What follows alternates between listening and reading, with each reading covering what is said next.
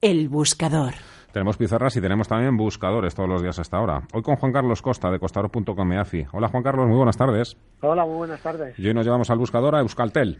Euskaltel, exacto. Es una empresa que lleva relativamente poco tiempo cotizando en el mercado, dos años y medio, y está, ojo, técnicamente en un momento delicado porque está tocando mínimos históricos, pero yo la recomendaría en compra con zona actual, 6,70, 6,80, objetivos por arriba un 20% por arriba, a 8 euros, y el que no quiera asumir ningún tipo de riesgo, pues, pues tendría dos tipos de stop. Uno muy ceñido por debajo de 6,50 y uno ya más tranquilo estaría por debajo de 6,20.